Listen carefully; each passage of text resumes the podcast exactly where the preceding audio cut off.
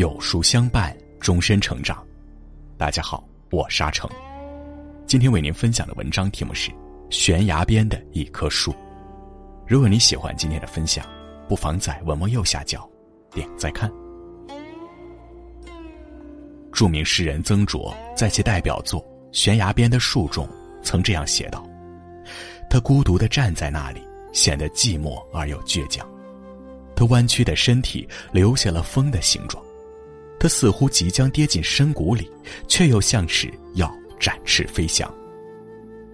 比起那些生长在园林庭院中的树，悬崖边的树似乎更有一种动人的力量。虽身处困境，却从未向命运低过头；虽历经风雨，却依旧向往着自由。贫瘠的土壤，孤独的环境，无情的风雨。无论外界环境如何恶劣，始终打不倒他那颗顽强向上的心。心若向阳，又何惧暗夜？一，站得稳，看得远。生长在悬崖边上的树，时常会遭到狂风骤雨的侵袭，因此，想要生存下去，站得稳是至关重要的。其实，人生亦是如此。人生的路并不好走，脚下坎坎坷坷，头上风风雨雨，没有人知道意外与困难何时降临。我们唯一能做的就是让自己变得更加沉稳一些。只有变得沉稳，才有力量去面对前路的磕磕绊绊，才有勇气去品尝生活中的酸甜苦辣。正如曾国藩所说：“凡遇事，须安详和缓以处之。”若一慌忙，便恐有错，故从容安稳为处事第一法。沉稳踏实的走好每一步，人生之路才会越走越宽。晚清名臣曾国藩之所以能功成名就，很大程度上得益于一个“稳”字。清末，曾国藩为了镇压太平天国，在自己的家乡创建了湘军。此时的湘军正在草创阶段。一切都还没有准备就绪，可急于证明自己的曾国藩不顾属下的劝说，决定倾巢而出，主动向太平军发起攻势。临出发之际，他还发布了一篇洋洋洒洒的讨粤匪檄，以此表明自己的雄心壮志。但由于轻敌冒进，曾国藩的湘军一出手便吃了个大败仗，太平军乘胜追击，湘军落荒而逃，就连曾国藩也差点死在了乱军之中。也就是从这次惨痛的教训中，曾国藩悟出了一个真理：要想成就大业，需要沉得住气，稳扎稳打，才能笑到最后。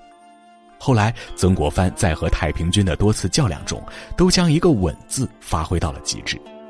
他曾告诫自己的部下说：“打仗不慌不忙，先求稳当，次求变化。”即便是在敌方完全处于劣势的情况下，曾国藩也始终不忘稳步推进的作战方针。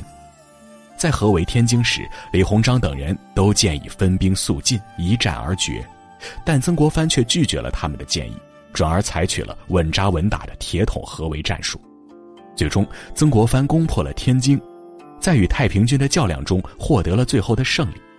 俗话说：“任凭风浪起，稳坐钓鱼台。”我们生而为人，就应当像这个人字一样，只有一撇一捺，两只脚站稳了，才能昂首向天，挺身向前。那些看似从天而降的荣光，实则都是稳中淬炼出来的力量。人生之路道阻且长，唯有稳步前行，翻过眼前的高山，才能看到远方的美景。二，走过繁华又扎根悬崖。悬崖峭壁虽然贫瘠，却能滋养出青松翠柏来。一棵树若想看到不一样的风景，就要不受沃土的诱惑，敢于扎根在悬崖峭壁之上。雨果曾说：“当命运递给我一个酸的柠檬时，让我们设法把它制造成甜的柠檬汁。”蝴蝶因为有了破茧的痛苦，才会在世间留下美丽的身影。苍松因为耐得住严寒侵袭，才会岁月长青。每个生命都要经历过磨练，经得住诱惑，如此方能焕发出自身的光彩。一九九零年，杨澜大学刚毕业，恰巧那年央视第一次向全社会招聘，非播音专业的杨澜也就报名参加了主持人选拔。最终，她凭借着超强实力，在一千多名选手中脱颖而出，成为正大综艺的节目主持人。凭借清脆悦耳的嗓音，杨澜得到了亿万观众的喜欢，并荣获首届电视节目主持人金话筒奖。二十几岁的年纪，已经是央视知名主持人，这在外人看来是非常了不起的一件事儿。甚至有人断言，杨澜今后的事业将会是一马平川，风光无限。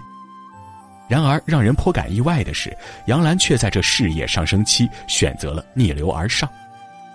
经过深思熟虑后，他决定放弃现有的光环，孤身前往海外求学。国外的留学生活是枯燥而辛苦的，而且杨澜是一个心气很高的人。别人通常每学期选四门课程，他却选了六门。在毕业归国之后，杨澜随即创办了《杨澜访谈录》，这也是国内首档高端访谈节目。在此之后，他不断的挑战自己，一次又一次拓展自己的业务，而且每一次都很成功。放弃光鲜的央视主持人身份，选择到海外寒窗苦读，这就是杨澜，一位不甘平庸、不图安逸的奇女子。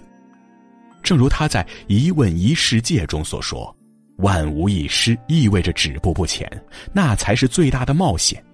为了避险才去冒险。”避平庸无奇之险，值得。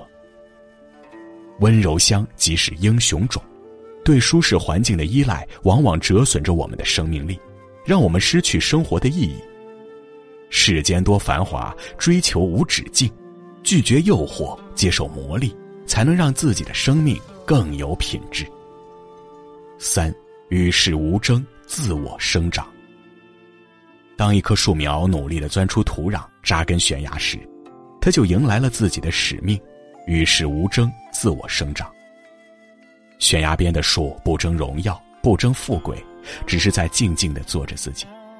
人活着也要有这样一份平和的心态，笑看云起云落，闲观花开花谢。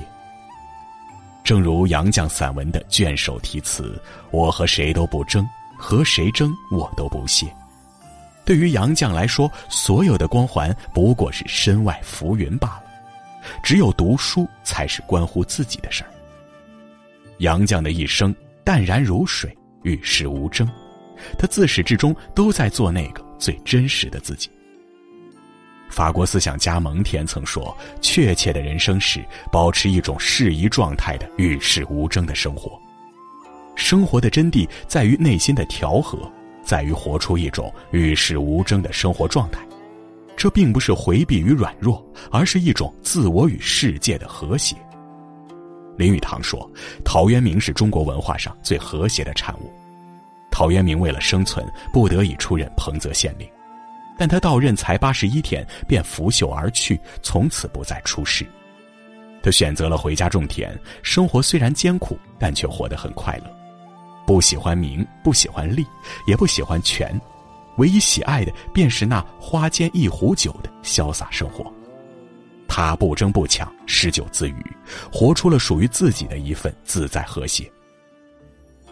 红极一时的复旦女教师陈果有一句名言：“我自风情万种，与世无争。”风情万种便是我们自我生长、热爱生命的样子。而与世无争，便是我们面对人生困境时的淡定从容。人生是自己的，我们不必为他人而活，也无需同他人去争。每个人都有属于自己的活法。一个人最优雅的样子是不争不抢，和谐自在。四，享受孤独，才配自由。生长在悬崖边的树，虽然没有同类相伴。但它却更接近天空，拥有一片更广阔的自由。林语堂说：“人间繁华多笑语，唯我空余两鬓风。”品味孤独的时候，你会站在尘世喧嚣外，多少热闹都与你无关，世人皆醉我独醒。寂寞是一种情绪，孤独是一种境界，他们都是命运给予我们的厚赠。事实上，懂得享受孤独的人，才配拥有真正的自由。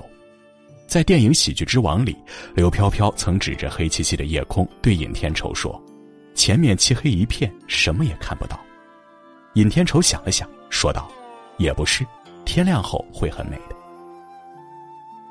当你孤独的时候，全世界都是安静的，你可以倾听内心的声音。我究竟想要什么？我愿意花费一生时间做些什么？而我们正需要在这样一次次的叩问中，找到最真实的自己。”有人把孤独看作痛苦，有人把孤独当作哲学。其实孤独就是孤独，它不过是一种简单纯粹的生活方式罢了。李白有句诗说得很洒脱：“古来圣贤皆寂寞，唯有饮者留其名。”圣贤何以为圣贤？因为他们享得了孤独，耐得住寂寞。弱者逃避孤独，而强者享受孤独。一个精神富有的人，往往会追求孤独中的宁静和闲暇，最终体会到真正的自由人生。正如庄子所说：“独与天地精神往来，不熬泥于万物，不遣是非，以与世俗处。”人要么孤独，要么庸俗。三毛在《如果有来生》中写道：“如果有来生，要做一棵树，站成永恒。”没有悲伤的姿势，一半在尘土里安详，一半在空中飞扬，一半散落阴凉，一半沐浴阳光。非常沉默，非常骄傲，从不依靠，从不寻找。何必等待来生？今生就活成悬崖边的一棵树，咬定青山，扎根坚实，静看日出日落，感受月明风清。